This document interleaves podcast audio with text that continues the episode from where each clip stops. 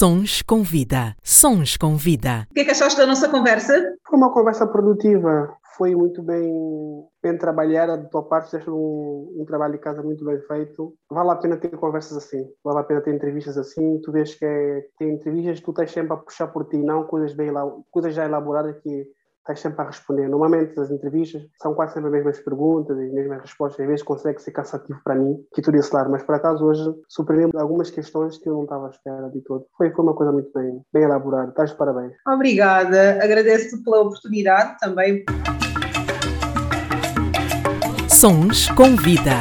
Sons com vida. Sons com vida.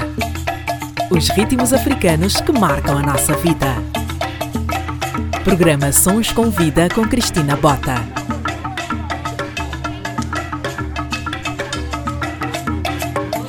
Seja bem-vindo e bem-vinda ao meu podcast. Este é o Sons com Vida e o meu nome é Cristina Bota. Por aqui passam pessoas cujas histórias podem tocar e inspirar outras vidas, desde artistas mundialmente conhecidos ou pessoas das quais nunca ouviste falar mas que são essenciais e que fazem verdadeiramente acontecer. Porque aqui todas as histórias contam. E se fizer sentido para ti, partilha, comenta e segue para que mais pessoas tenham acesso a esse conteúdo essencial e intemporal.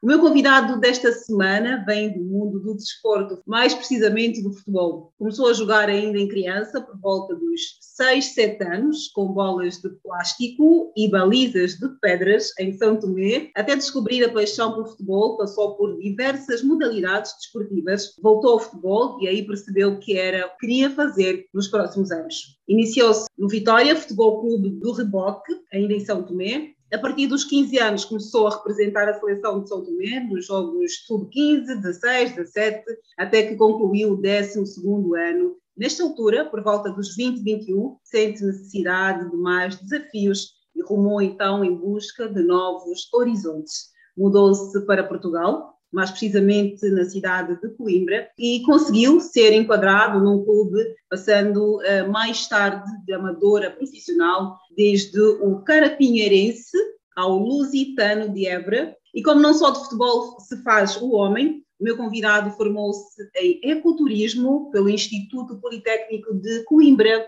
Aos 31 anos, depois de uma longa caminhada, sente que chegou o momento de mudança Primeiro porque o futebol já não satisfazia financeiramente e depois por considerar que estava na hora de contribuir de alguma forma através do seu trabalho com as competências que adquiriu durante a sua jornada para que outras pessoas também pudessem aprender. Neste período, desde 2017, foi diretor executivo e desportivo do Entente, candidatou-se à presidência da Federação Santomense, que depois chegou a suspender, entretanto, e atualmente é diretor desportivo e de comunicação do Euro African Club. Chama-se Jossi Fernandes Afonso Barros, ou simplesmente Jossi Barros, como ficou conhecido nos campos. Jossi Barros, muito obrigada e bem-vindo. Personalidade da semana. Muito boa tarde, Cristina Bota.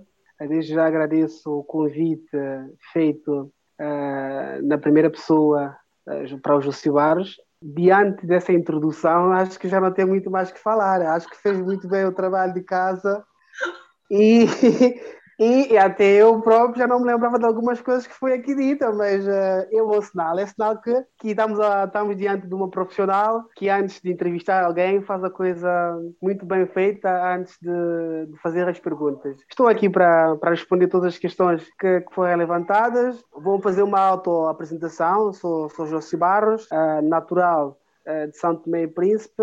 Vim para Portugal, lá está, com 21 anos.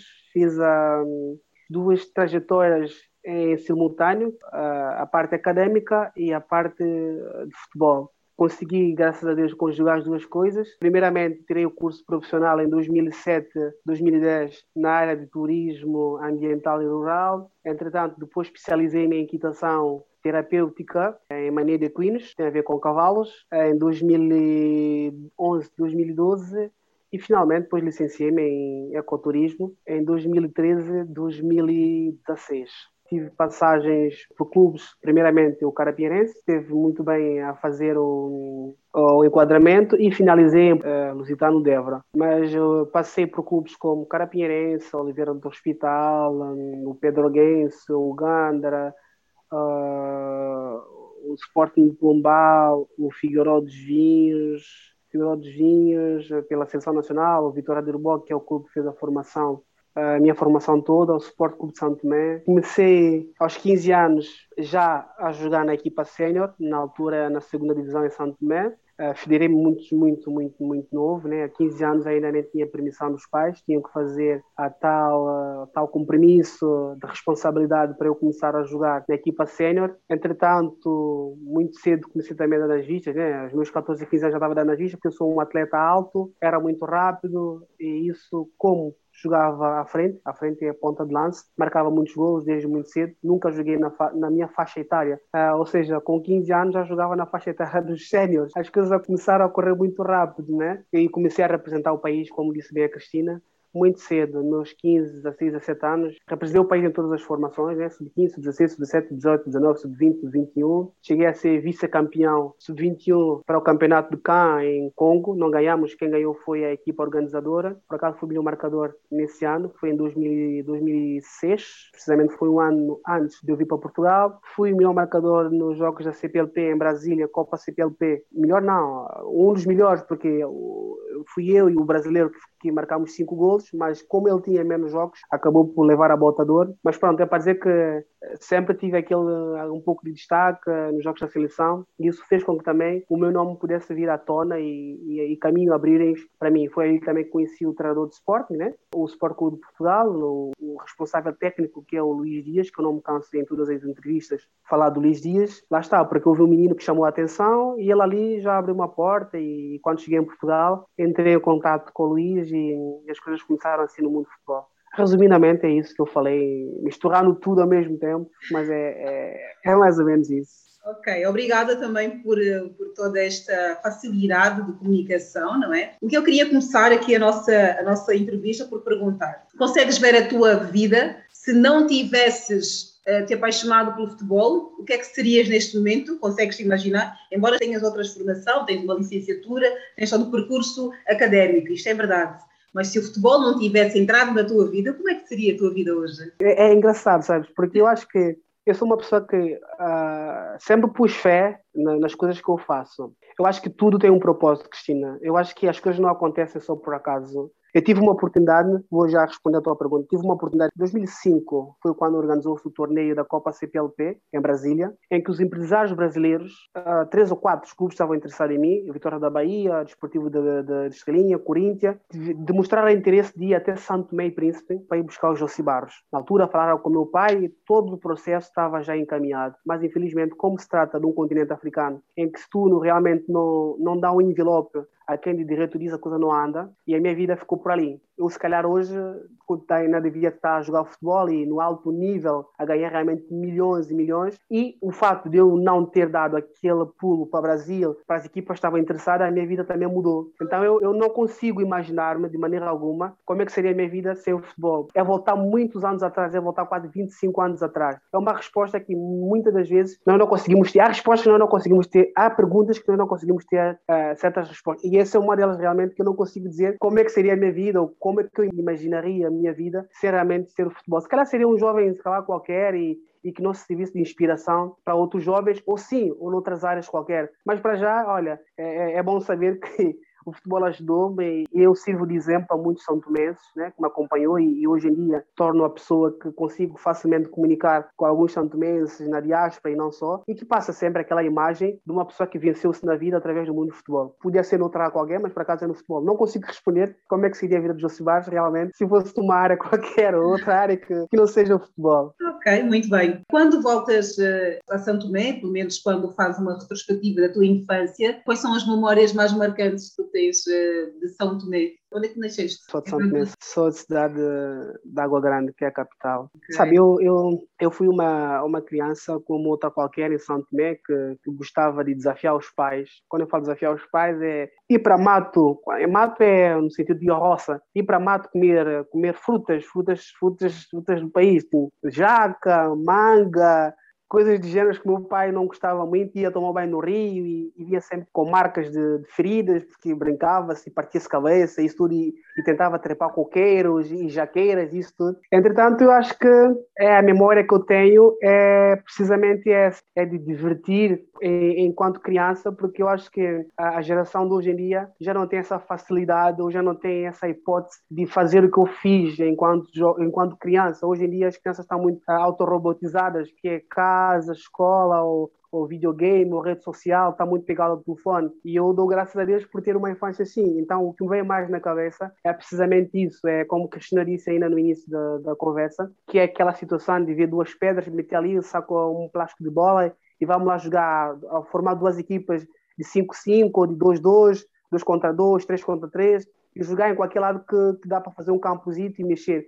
E, é essa infância que eu, que, eu, que eu revejo quando vou passando também. Muitas vezes, sítios que eu passo, que eu, que eu joguei futebol enquanto criança, não, não num campo mais, mais apedrejado, mas sim em campos de serradura ou na praia, isso tudo. Vemos sempre essas memórias. É, é mais por aí é que me vem a memória daquilo que foi o Josibar, já coisas de 20 anos atrás, aí 20, 21 anos, 22 anos atrás. Memória feliz, não é? Acima de tudo, sim, sim. a liberdade de ser criança num país africano, de, embora às vezes tenhamos as nossas dificuldades, mas a liberdade de irmos à, roça, comer fruta, de irmos brincar com os nossos amigos e adaptar uma bola com plástico, fazer uma baliza com pedras, isto é uma, uma facilidade que as crianças africanas veem na vida, não é? Não há cá dificuldades, não há uma bola de futebol real, nós vamos fazer a bola. Há essa facilidade também que torna a vida mais leve de nós, os africanos, é? Exato, e a situação de, jogar descalço, né? Na Europa dá sempre chuteiras e isso tudo, e nós africanos é, estamos ali para não estragar o sapato, na altura, na minha época, né? Para não estragar o sapato e, e não estragar a sandália ou whatever, era mesmo pé descalço, era ali com, com pedras aí, todas elas em, em calçadas e arrebentar o pé todo. Era às vezes chegava a casa com o pé todo arrebentado, mas é isso que faz-me lembrar hoje da minha infância. Tanto é que estamos a falar da situação hoje.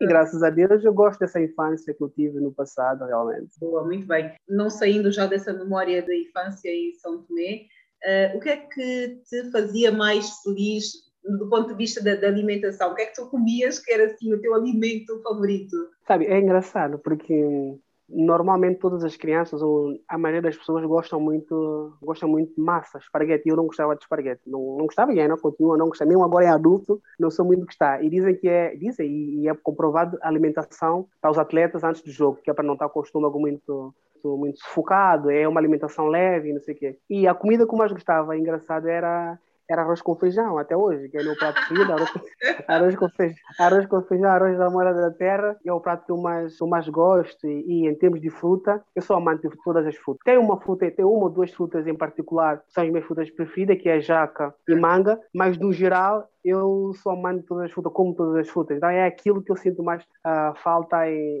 em Santo Tomé. Em particular, é o que eu mais sinto, é, é o é o cheiro do mato, é ir para a roça, para o mato, ir ali recolher a manga, tipo, ao tirar a manga, mangueira com, com a pedra para tirar a manga, isso tudo. Depois é, é, é, a manga que está fresca para recolher aí no chão para comer. É dessa adrenalina, é, é dessa vida, é, a alimentação. Era por aí, é frutos, é. Pronto, era arroz com feijão. É óbvio que eu gosto dos pratos, né? Os pratos, os pratos típicos de Santo Meio Príncipe, né? como calulu, como jogó, como, como outros pratos, como existem em outras paragens da África, né? em Cabo Verde, cachupa, em, hum? em Guiné-Bissau, caldo mancara, pode trazer uma boa feijoada que eu, que eu não abrico. Ok, muito bem. Sons com Vida com Cristina Bota. Agora começando a entrar aqui um pouco para a parte mais do futebol, o que é que foi mais difícil neste teu trajeto quando tu começaste? Quais são as dificuldades que tu enfrentaste? Eu não tive dificuldade nenhuma, acredito. Não, mas tô, normalmente nós temos sempre uma outra coisa que nos marca por, por negativo Eu não, a minha senhoria, quando vivia em Portugal, ela sempre dizia: José, tu tens mais sorte que juízo. Eu nunca vi alguém que tem tanta sorte. Ela sempre dizia isso, que tem, tem muita sorte. Sempre, as coisas sempre me correram bem, nunca tive problemas em Portugal. E em São Tomé, mesmo antes de vir, eu nunca tive problemas graves de vir, porque até mesmo para adquirir o visto, para vir para a Europa, foi tipo muito rápido. Tipo, meti os documentos numa quinta-feira, saímos o visto numa sexta-feira e no sábado apanhei voo e vim. Foi tudo muito rápido. Para dizer o quê? Em termos de futebolístico, como eu disse, comecei muito cedo, comecei com meus 7, 8 anos, logo numa escola de futebol, que é uma é, era na altura uma das maiores escolas de futebol eh, em Santo e Príncipe. E desde ali ganhei logo a, a, confiança, porque era muitos jovens que todos queriam entrar na escola de futebol. E eu era um daqueles que fui privilegiado de poder entrar e fazer parte da escola de futebol. Aprender outras coisas, primeiro só jogar futebol, nós tínhamos uh, outras atividades, atividades, uh, atividades católicas, né, da igreja.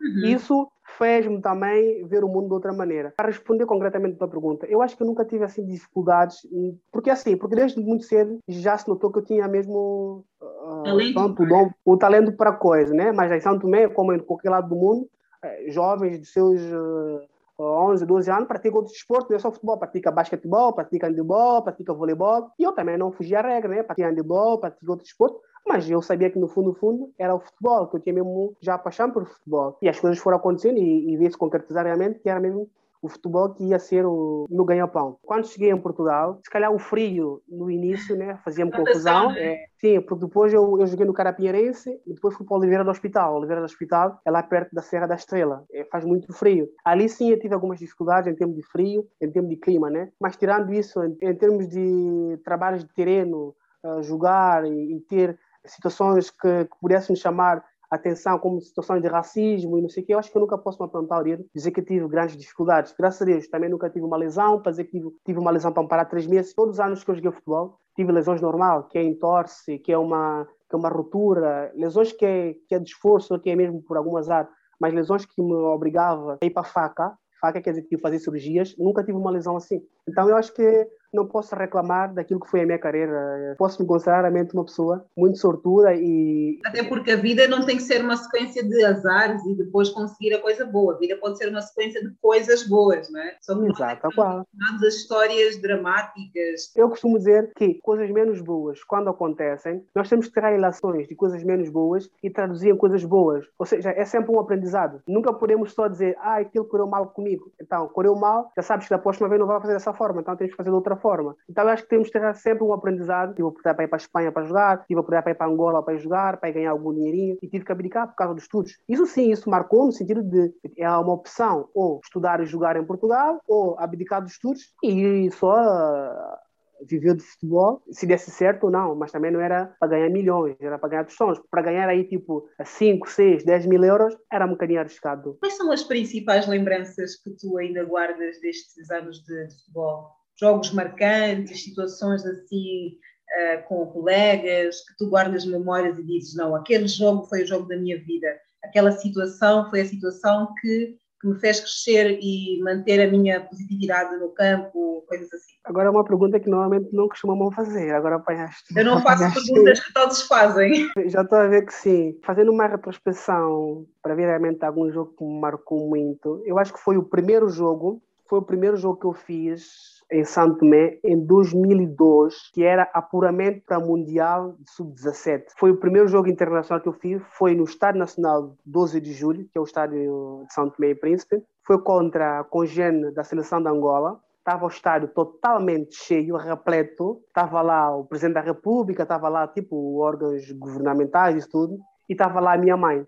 Minha mãe nunca foi para um jogo meu, nunca porque ela não é de acompanhar os jogos, porque ela não tem o receio de ver o filho dela apanhar, apanhar porrada, apanhar é pau. É dor que as mães sentem, né? Exato. E naquele jogo, precisamente, foi um jogo que ela foi, porque diziam ela que o filho dela é bom, é bom, é bom, e ela nunca acreditava. E ela foi para aquele jogo, quando todos os pais tinham que ir, o estado estava mesmo cheio, o relato no, na Rádio Nacional, o jogo por acaso até transmitiu na TVS, que é a televisão pública santo mês e uh, nós perdemos esse jogo, acho que foi 5-2, porque nós éramos mesmo miúdo, nós éramos mesmo miúdo, nós éramos sub-14, sub-15 e estávamos a jogar contra a sub-17 da seleção angolana, que tinha melhores condições e tudo. Perdemos o mas naquele jogo foi um jogo que me marcou porque porque eu fiz um jogo espetacular. Eu acho que sofri um penalti, eu marquei um gol e o estádio todo a levantar. E antes disso, pronto, é óbvio que uh, canta o hino nacional. E foi aí que eu senti o país. E estava a lagrimejar. O, o, cantar do hino nacional estava a ter lágrimas a cair nos olhos. Eu acho que foi o, o impulso daquilo que eu senti, o que é que é uh, servir a nação. E aí eu disse: não, eu quero isso para mim. Eu quero sentir isso mais vezes quero sentir que eu estou a fazer alguma coisa pela nação, não como militar, não como político, mas como atleta. Eu quero passar aquela, aquela adrenalina para milhares de pessoas que vão para o estádio para ver-nos a jogar, se calhar com dificuldade financeira ou com alimentação, mas que vá para ali para ter uma alegriazinha. E essa é essa responsabilidade que eu tive naquele momento. Aí eu acho que foi, foi o momento chave daquilo que eu queria fazer da vida. Ok, muito bem. Olha, conseguimos uma resposta fantástica, exclusiva. Okay. Agora, chegando aqui à parte um pouco mais atual, e porquê é que agora aceitas este desafio uh, do clube Euroáfrica? Quando pus no final a, a carreira de futebol, eu disse que estaria ligado direta ou indiretamente uh, no ramo do futebol. Se bem que a minha área acadêmica não tem nada a ver com, com o desporto, né? é ecoturismo, tem a ver com o turismo, mas disse que estaria ligado porque eu fiz um percurso todo da minha vida a jogar futebol. Querendo ou não, eu tenho sempre aquela, aquela adrenalina, aquele gosto pelo futebol. Tenho conhecimento e hoje tenho muita coisa para oferecer aos que realmente precisam e que, que acham que eu posso ser uma mais-valia na estrutura. Uh, o projeto veio porque o irmão do presidente, Iero Samu, já me conhecia, já conhecia a minha passagem no, no Etente Coque Vitorina, uh, aqui em França. Já viu que, que eu fui internacional por Santo Tomé e Príncipe, joguei em Portugal, fui profissional, o África é um clube amador, precisa de reestruturação em muitas coisas, né? O Euro achou por bem fazer-me um convite para ser aquela pessoa que pudesse estar ali a ajudar, a, a, incentivá-lo, a, a opinar em tudo que eu acho que seja o melhor para engrandecer o projeto que é o Euro África. E estamos a trabalhar nesse sentido. Para responder realmente o, o porquê de, de eu ter aceito, precisamente é porque ele mostrou aquela humildade quando a gente mostra humildade em querer aprender, em, em querer ter colaboradores para passar mensagem para os que realmente merecem, eu estou aqui e eu aceitei com, com, esse, com esse intuito. Quantas vezes vamos atrás de alguém e dizer eu preciso da tua ajuda porque tu tens mais competências nessa área, isso sim é um sinal de, de humildade. Muito bem. O futebol é muito mais do que chutar a bola e ter, juntar várias pessoas no campo, 11-11, guarda-redes, baliza e tudo. Até que ponto, uh, na tua opinião, o futebol pode ser importante para uma criança, um jovem, para a inserção social? Eu vou-te responder isso em, em, duas partes. A primeira parte é: futebol, além de ser um, uma modalidade coletiva, é um desporto. Na Europa, a Europa, eh, em particular, estamos a falar de França, existem muitas crianças que não praticam desporto. E desporto é vida, como Cristina deve calcular, desporto é vida. Queimar calorias, não está à frente só do computador, isso ajuda muito uma criança no seu desenvolvimento motor. Então o futebol também tem essa vertente. O futebol, o desporto em geral, tem essa vertente. Quando eu digo que o futebol não é só dar um chute na bola, refiro-me também a isso. Quanto à parte social, como nós sabemos, existem muitos delinquentes, existe alcoolismo, existem drogas, existem prostituição. E o futebol tem essa particularidade de tirar jovens da droga, da criminalidade, de muitas outras coisas. Porque se alguém ver o futebol como uma saída para o futuro, o futebol tem realmente esse poder, o futebol, como outras modalidades, estamos a falar de futebol, tem esse poder de ajudar a tirar alguém que está no fundo do poço para uma vida melhor, para a ribalta. Então, o projeto também está inserido isso na parte social, uh, que é tentar uh, descobrir miúdos com talentos que possam ter um outro problema de depressão, ou mesmo problema de alcoolismo, tentar trazer para esse mundo, que é um mundo muito bonito. E não é só chegar ali e pagar a licença e, e recolher o dinheiro, porque isso todo mundo faz. Ó. Temos que fazer algo e marcar a diferença. Quando as pessoas começarem a ver que o futebol é muito mais do que isso, não vão ver só que, é, que é só ganhar milhões. De acordo com a tua experiência, quais são as principais diferenças de uma equipa de futebol em São Tomé, Portugal e França, já agora? Ainda bem que levantaste essa questão, mas essa é uma questão básica. Quando digo básica, é, já não, não é só em São Tomé, em África em geral. Bom, vou falar, vamos falar de São Tomé, que eu sou de São Tomé Príncipe, tem uma situação que é dificuldade na infraestrutura. Não existe infraestrutura suficiente para a prática de modalidade em condições. Não existe materiais desportivos para os miúdos fazerem uso do material desportivo para estar dignamente para hum, fazer valer a modalidade, seja ela futebol, basquetebol, handebol, whatever. Quando não existe uma infraestrutura em condições, já é meio caminho andado para o fracasso. Essa é a diferença de São Tomé e Príncipe, nesse caso estamos a falar de São Tomé e Príncipe, para a Europa. A Europa existem N infraestrutura. Num distrito como é o Nice, podemos ter se calhar mais de 200 mil campos de futebol, está a perceber? Ou seja, só por aí já nota-se logo a diferença daquilo que é condições. 200 campos? Não, mais de 200 mil. Estamos a falar em campos de futebol, sal, futebol salão, futebol 7, futebol 11, tá? é muito campo, em tudo quanto é, tipo, imaginemos 500 500 metros, tem sempre um campo de futebol, né? Tem futebol 5, futebol 7, futebol 11, tem muito campo de futebol. Não é contabilizado, mas é uma só um número por, por, por alto, não exagerando, é por aí, por volta disso, é muito campo de futebol. Estamos a falar do Coto da Azul em geral, não estamos a falar só disso, né? Isso para dizer o quê? Se não existir uma infraestrutura em condições, aí por aí tu já tens dificuldade. Essa é a diferença que os jogadores africanos nesse caso São Tomé Príncipe, depara todos os dias. É infraestrutura. Depois é as condições do material. Não existe material adequado para a prática de futebol em São Tomé e Príncipe. Nesse caso, em França, existe material a dar com pau, como se diz na nossa gíria, todo tipo de material, seja material profissional, seja material semi-profissional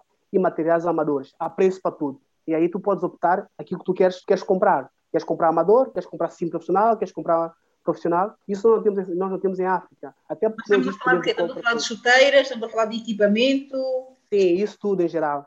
Até isso nós não temos lojas em Santo Tomé condigna para fazer uso dela. Eu me lembro ainda como jogadores, quando, quando representava o país, nós só comprávamos chuteiras em condições quando nós viajávamos aos Jogos Internacionais, porque no país não tinha. E isso, por aí, só já é uma dificuldade. A comparar, né, tentar fazer a comparação, como tu disseste bem, com os jogadores e as infraestruturas e, e, na, na, Europa. Por aí só, nós em Tomé estamos, estamos ainda muito, muito dependentes daquilo que é a sorte, daquilo que é o talento natural. Porque nós, os africanos, temos um talento natural para coisa. Não precisa trabalhar muito para realmente chegar no topo. É só a questão também tática tem que ser trabalhada, lá está. Se não existe uma infraestrutura em condições, que não consegue trabalhar taticamente uh, aquilo que é Uh, ser implementado nos jogos, porque se existe um relevado para trabalhar tática, tecnicamente, psicologicamente, também isso é tudo trabalhado. Então, em África, existe muita poucas possibilidades de trabalhar os miúdos em condições para uh, a sua evolução. Na Europa, os miúdos começam muito cedo, começam com 3, 4, 5 anos. Em África, só começas por aí com 7, 8, 9, 10 anos. Só por aí já tens 3 anos de atraso com relação aos miúdos da Europa. Pois, por isso é que nós, o, o, nosso futebol, o nosso nível de futebol em África é como é, embora tenhamos muitos talentos, uh, e quando tiram aquelas crianças africanas daí, brilham muito mais nas equipas francesas, uh,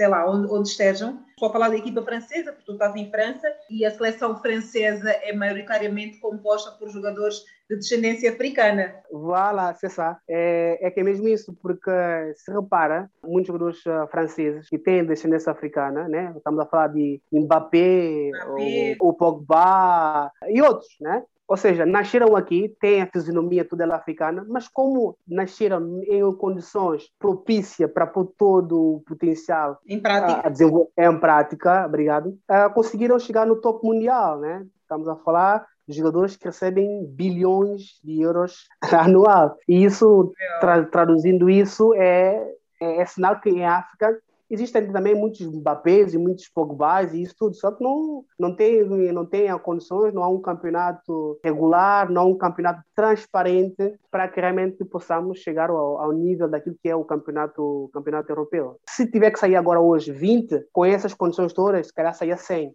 né? saia 200.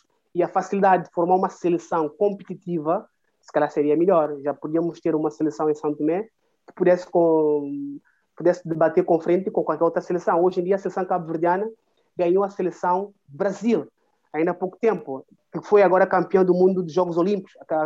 Ou seja, a seleção cabo-verdiana tentará fazer um trabalho, trabalhar na infraestrutura, a trabalhar nos atletas, a enviar os atletas para a Europa, para ter outro tipo de condições e está e tá a funcionar. Sons com vida. Sons com vida. Esse conjunto de coisas é que te fizeram candidatar-se à presidência da Federação São Tomense de Futebol? Bien sûr, como dizem os franceses, voilà. Assim, é, porque no decorrer, de, no decorrer da minha carreira, eu fui questionado muitas das vezes. Ah, você é São Tomé, não tem nenhum, nenhum jogador de expressão mundial. Em Angola tem o Mantorras, uh, em, em, em, Moçambique tem, não sei, tem o Xalana que jogou no Benfica, tem o Zé, pelo menos o nome que sempre está associado a um um, a país. A um, país. Exato. E vocês não, não temos ninguém. Isso foi muito. Foi um massacre que eu, fui tendo no balneário massacre no sentido tipo no gozo, no balneário sempre gozo, né? Todos, todos, todos, tipos de gozo. E isso foi incomodando. Quando foi incomodando, eu digo, eu tenho que fazer a diferença um dia quando eu for chamado para isso. Por isso é que eu apostei muito na minha formação acadêmica, para não estar só preparado só na parte desportiva, mas também na parte de conhecimento, né? Porque não vale a pena tu candidatares para um cargo como esse e não ter conhecimento em diversas áreas, não ter uh, nível superior, porque há certas áreas que exigem no, nível superior até para dar credibilidade de quem está à frente de uma instituição? Sim, respondendo à tua pergunta, foi isso, foi um dos motivos porque eu senti muito na pele, senti que houve algumas injustiças no passado com relação a muitos jovens, porque houve o interesse de muitos jovens, não só de Josibaros, como de muitos colegas meus, para dar um rumo à sua vida. Se calhar hoje já ajudava os pais, os avós, os irmãos financeiramente. Isso fez-me acreditar que, como eu conheço os dois lados da moeda, como eu costumo sempre dizer nas entrevistas, vivi em Santo Tomé, joguei em Santo Tomé, depois vim para a Europa, joguei na Europa, a facilidade e a forma de pensar é totalmente diferente daqueles que só viveram em Santo Tomé, que só trabalharam em Santo Tomé. Consigo ver as coisas de duas formas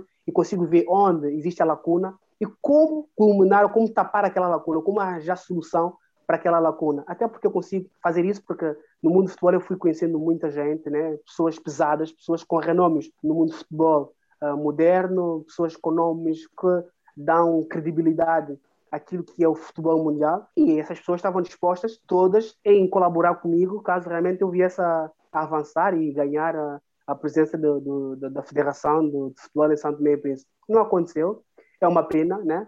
Uh, deram a oportunidade, ou melhor, fizeram acreditar que outro projeto ou outra pessoa, se calhar é a pessoa ideal para estar ali, e é que está os parabéns, né? Eu sou daquelas pessoas que são muito democráticas. Fair play. Exato, sou muito democrático, porque se as pessoas não, não aceitaram aquilo que eu levei de bom grado para ajudar o país, se acharam que o outro tem outro melhor projeto, Uh, há que se realmente reconhecer. Se bem que nós sabemos como é que em África as coisas funcionam, não sei o que tem que estar aqui a fazer agora uh, o desenho da coisa, mas infelizmente foram opções que as pessoas tiveram que tomar e, e, e não, não, não me arrependo. Eu fiz a minha parte. Amanhã depois vai sempre aparecer alguém que vai dizer: Não, o José tentou, vocês é que não fizeram. Ele veio aqui com um projeto, veio com pessoas sérias para tentar mudar o futebol. Essa é a minha tranquilidade que eu tenho dizer: Não, eu não fiquei só sentado a mandar bitates, até porque eu não sou muito, não sou muito de mandar bitates, eu sou muito de mandar recados, eu sou muito mais de fazer do que falar. E eu fiz. Infelizmente as pessoas não quiseram, mas hoje eu posso dizer, não, eu tentei, vocês é que não quiseram. Não estou aqui só a mandar a boca, mas fui até ali, tentei, mostrei um projeto físico, escrito, aquilo que eu ia fazer no primeiro ano, no segundo ano, no terceiro ano,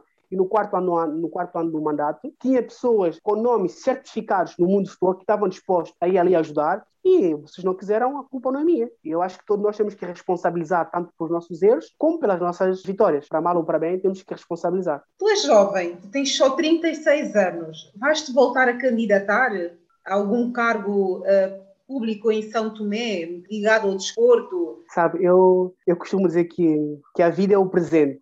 Hoje, eu estou aqui hoje com saúde. Eu não sei se amanhã eu sei, levanto com saúde ou não. O si, não sei. Eu sou daquelas pessoas que digo que eu nunca digo que não. Hoje, se eu disser que não, e amanhã a Cristina se dizer, olha, o José vai candidatar a presidente da federação, ou o José está a candidatar para um cargo qualquer disputa São Tomé Príncipe. Ah, ele é um mentiroso. Numa entrevista comigo, ele disse que não ia candidatar.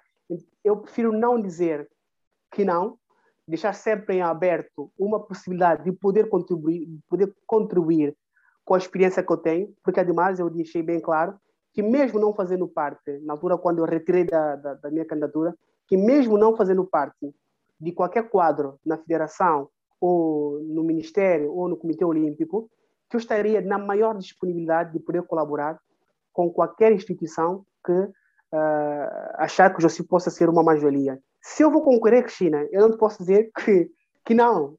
Eu já disse, hoje eu estou aqui, amanhã pode me aparecer uma oportunidade, olha, José, nós precisamos de ti. Tu és a pessoa realmente que tem que mudar isso. E eu vou ali. E já disse que não sou muito de fechar as coisas. Se há a possibilidade de poder concorrer, eu vou concorrer. Não vou dizer que daqui a um ano eu vou concorrer, ou daqui a quatro anos, daqui a oito anos, whatever, não sei. Mas que sim, se um dia eu achar por bem voltar a concorrer para ajudar o meu país, para ajudar a juventude, eu o farei com, com todo gosto. Muito bem, uh, está dito. Tu és formado em ecoturismo durante todo este teu trajeto. Posto sempre, mantendo a parte académica. Achas que num futuro próximo vamos ver trabalhar como ambientalista, a cuidar da fauna e flora?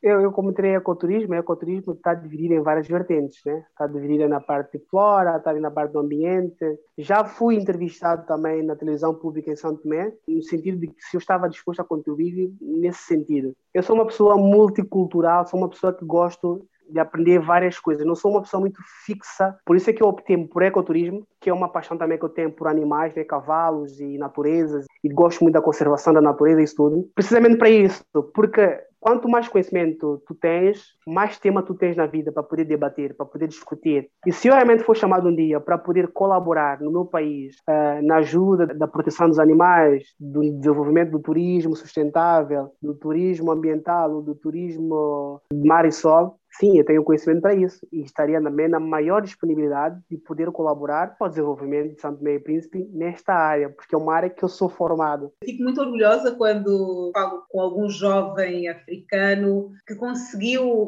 completar a formação, que tem uma vida bem sucedida. Eu fico muito orgulhosa, porque eu gosto que as outras pessoas ouçam que é possível que nós, independentemente de onde tenhamos vindo, dos, eh, dos nossos países africanos temos sempre muita pobreza envolvida, temos sempre muito sofrimento, muita dor à volta da nossa criação, e quando podemos contar com quadros nossos, com profissionais formados nossos, eu não abriria mão de nenhum profissional competente africano. Obviamente estamos a falar de competências, não estamos a falar sobre formação. Isto é muito, muito importante, uh, na minha opinião. Sim, está certa de toda, porque eu acho que nós às vezes não avançamos para coisas grandes porque sentimos que somos limitados em ocupar certos cargos. Eu não, eu não me revejo a pensar assim, nunca pensei assim, não vou pensar assim. Eu sou daquelas pessoas que são muito ambiciosas, não me acho inferior a, seja lá a cultura ocidente nem, nem oriente. Eu sou uma pessoa que independentemente de onde eu vim, da minha cor da pele, eu acho que as pessoas têm que valorizar-se pela capacidade, ah, não pela cor da pele, não pela religião. Eu, se acho que tenho capacidade para ocupar certo cargo, independentemente de, de vir de um país mais humilde ou não, eu vou concorrer. E não vou concorrer com receio, vou concorrer com o intuito de ganhar. E e é essa forma que eu sempre vi a vida, é essa forma que eu vejo a vida. O importante também é estarmos preparados, não é? Temos que estar uh, preparados para enfrentar os tais desafios que nos propusemos a nós próprios, não é? Sons com vida, sons com vida. E agora, estamos aqui a chegar bem perto do fim. Uh, queria fazer aqui algumas perguntas mais leves, também assim mais uh, divertidas. O que é que tu gostavas de ser quando fores velho? Aqui é uma pergunta inversa que nós fazemos às crianças. Uh, o que é que tu queres ser quando fores grande? É uma pergunta muito difícil de responder. Algumas crianças têm uma resposta automática, porque viram outras crianças a, a responderem, então fazem igual. Quero ser bombeiro, quero ser polícia. O que é que tu queres ser quando, já, quando já fores mais velho, velho mesmo? Tem uma criança sempre dentro de mim, mesmo com a idade que, que eu possa ter.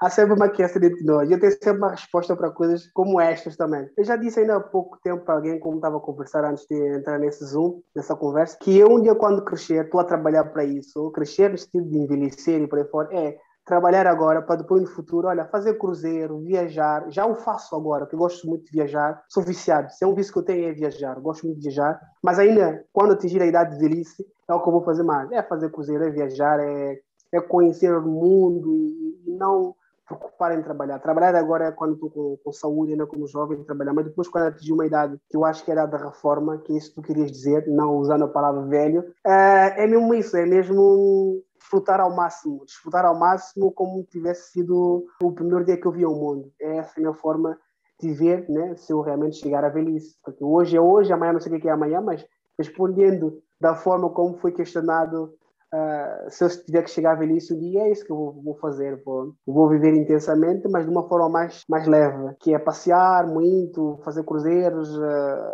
conhecer cidades, cidades que nunca passam na cabeça das pessoas de conhecer turisticamente, mas se calhar é isso. Como também tem uma formação virada para isso, é isso que eu vou fazer, se calhar quando chegar um bocadinho numa idade mais, mais avançada. Por que é que nós temos medo de dizer velho? Eu quando me referi a velho, é mesmo velho. Uma pessoa que vai para a reforma, minha mãe está agora com 50 anos, ela foi para a reforma, pediu uma reforma antecipada. Ela não é velha, a minha mãe faz muita coisa, ajuda-me inclusive no meu programa de rádio e tem muita vitalidade, tem muitos sonhos e não é velha. E quando eu digo mesmo velha, é velha, quando estamos naquele escalão de velhice mesmo. Uhum, uh, no sentido em que já não, já não somos novos, já não temos essa aparência nova, já temos mais de 80 anos. Aí sim, porque a reforma não é, não é sinal de velhice, a reforma é sinal de que nós contribuímos o suficiente. Nós estamos sempre a arranjar um termo para não usarmos o termo velhice. Nós temos se, calhar muito... deve ser, se calhar deve ser um termo um bocadinho pesado. Exato, nós temos muita dificuldade com isso. A morte e a velhice são coisas. O fulano morreu, nós não dizemos morreu, o fulano já partiu, o fulano já foi. Nós temos muita dificuldade em usar os termos certos para as coisas que são. Eu concordo é. contigo, concordo contigo que se calhar realmente é, são expressões um bocadinho pesadas que às vezes as pessoas têm receio de, de, as, de as usar, mas que ao fim e ao cabo acaba por ser sempre a mesma coisa, volta é e meia é a mesma coisa. coisa. É, é velhice, a morte. É, é e. E até porque eu acho, nós temos muito medo disso, porque a própria sociedade discrimina muito os idosos. Esquecem que essas pessoas que são velhas hoje foram novos, contribuíram muito e que hoje estão velhos e que nem todos chegam à velhice. Há pessoas que morrem no meio da idade. Não é? Já temos que começar a rever nós enquanto sociedade, rever os nossos conceitos, mas uh, a vida é exatamente isso, é feita de experiência. Sons com Vida com Cristina Bota. Quero te fazer uma pergunta que é muito importante hoje, na data em que estamos a gravar esta entrevista, no dia 27 de agosto de 2021, que é sobre o Cristiano Ronaldo. Desde o mundo do futebol, o Cristiano Ronaldo hoje anuncia que vai para o United e a expectativa era que fosse para o City, mas afinal é o United que chegou antes. Qual é a tua opinião em relação a isso? O Cristiano é um dos teus favoritos? Não? Por acaso, é, por acaso o Cristiano é, é, um, é um dos meus favoritos. É, é, a pessoa que muitos jogadores é, devem pôr olhos nele, da forma como ele trabalha, da forma como ele é exemplo para muitos jogadores. Olha, no mundo do futebol é, é muito subjetivo. Hoje uma coisa parece ser uh, real, parece ser evidente, umas horas depois a coisa muda fácil.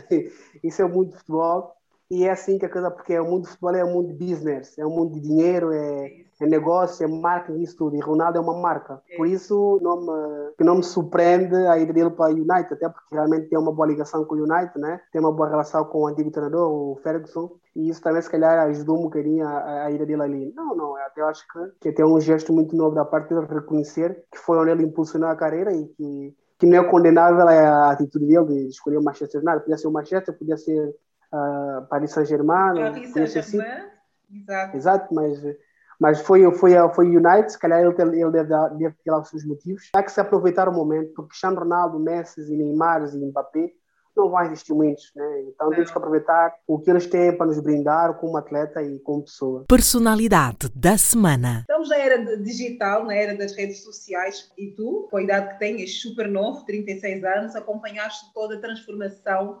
tecnológica e digital. Como é que é a tua relação com a tecnologia e também com as redes sociais? És mais ativo, não? Como é que é? Já fui mais, já fui muito mais ativo nas redes sociais. Hoje em dia, com outras preocupações, entro na rede social porque tenho família, né? Vivo em França, tenho família em São Tomé. Preciso de rede social, preciso do Messenger, preciso de outras coisas até para publicar uma outra coisa que de vez em quando vou fazendo para mostrar realmente que não estou desaparecido, que não, que não desapareci. É sempre bom mostrar um outro trabalho. Basicamente é isso, mas não sou aquela pessoa que posso dizer que que sou super, super viciado. Não, mas realmente faz falta. Quando estamos distraídos, estamos na pausa, no WhatsApp és o primo que envia o bom dia para todos e partilha aquelas imagens uh, de bom dia família, boa tarde família, boa noite. Sou mais, sou mais observador, sou mais, sou mais aquele que estou lá só a marcar a presença. Quando tiver que ser chamado para responder uma outra coisa, se respondo, mas não sou muito ativo no, no grupo de, do WhatsApp, não, por acaso não. Até as pessoas reclamam, o que é que tu estás aqui a fazer? Tu nunca dizes nada, mas pronto. És o silencioso do grupo, né? Quais são as qualidades humanas que o Jaci Barros uh, admira? E o contrário também a sinceridade, a honestidade. O contrário da sinceridade e a honestidade é desonestidade e é uma pessoa mentirosa. Não gosto. Sou, sou a favor da verdade, sou a favor da honestidade. Como é que gostavas de ser recordado pelos teus filhos? Como uma pessoa que estava sempre disposta a ajudar. Uma pessoa que nunca virava as costas às dificuldades. Eu acho que essa é a minha, é a minha, é a minha personalidade. É, tô, não tenho muito, mas sempre que posso, estou sempre disposto a ajudar. E é isso que eu quero que os meus filhos possam herdar de mim ou recordar um dia quando eu partir dessa para melhor. Sons com vida. Eu já fugi das aulas para ir jogar futebol. Já, sim, senhora, muitas vezes. Bom, muito bem. Eu nunca fingi estar a falar ao telefone para não cumprimentar ou para não falar com alguém na rua. Já. Funciona, muito bem, ok. O que é que dirias ao teu eu de 14 anos? vive a fase. Ok, muito bem. Considerações finais, coisas que eu não tenho perguntado, projetos que queiras partilhar connosco? Projeto pessoal, opa, queria ajudar mais em Santo Tomé e Príncipe. Tento fazer isso da, da forma mais que eu possa fazer, de vez em quando com um outro clube. Tento ajudar sempre que posso, que, que consiga materiais desportivos. Tento enviar para os clubes que, que e que entrem em contato comigo. Mas tenho um projeto que é tentar abrir uma fundação, designar as Jocibaros e tentar ajudar dessa forma, não, não politizar eh, a fundação não politizar o meu nome porque eu não quero estar ligado à política, pelo menos para já. Né? Não, é que, não quer dizer que eu nunca possa vir fazer parte da política, mas para já não é o, não é o meu foco. Por isso quero criar uma fundação e tentar ajudar através da fundação e não através da política, porque se está hoje um governo, se o José ajudar com esse governo é porque o José faz parte desse governo. Então já é uma fundação, foge qualquer tipo de contexto de estar ligado a partido A, a partido B, a partido C. É mais nesse contexto de poder ajudar quem realmente precisa, de várias formas, não a parte financeira, mas a parte de materiais, a parte de formação, dos quadros, seja ele treinadores de futebol, do whatever. É esse o objetivo que eu quero, juntamente com algumas pessoas que querem fazer parte disso e, e, tentar ajudar a quem mais precisa em Santo Meio Príncipe, porque o objetivo é virar mesmo uma bateria toda para Santo Meio Príncipe, mas isso não é algo para já, é algo para, para futuro próximo, não para futuro breve. E foi a conversa com o nosso convidado da semana. Finalmente conseguimos trazer mais alguém de São Tomé, porque eu tenho que trazer sempre pessoas dos países lusófonos. Começou a jogar ainda em criança, por volta dos 6, 7 anos, com bolas de plástico e balizas de, de pedras. Uh, jogou pela seleção santomense, jogou em Portugal em vários clubes e atualmente fora dos campos, ajuda várias instituições eh, com todo o conhecimento do futebol e também de, de outras experiências da formação académica. O Sons Convida fica por aqui. Na próxima semana, há mais Sons Convida. Sons Convida. Sons Convida. Sons Convida. Os ritmos africanos que marcam a nossa vida. Programa Sons com Vida com Cristina Bota.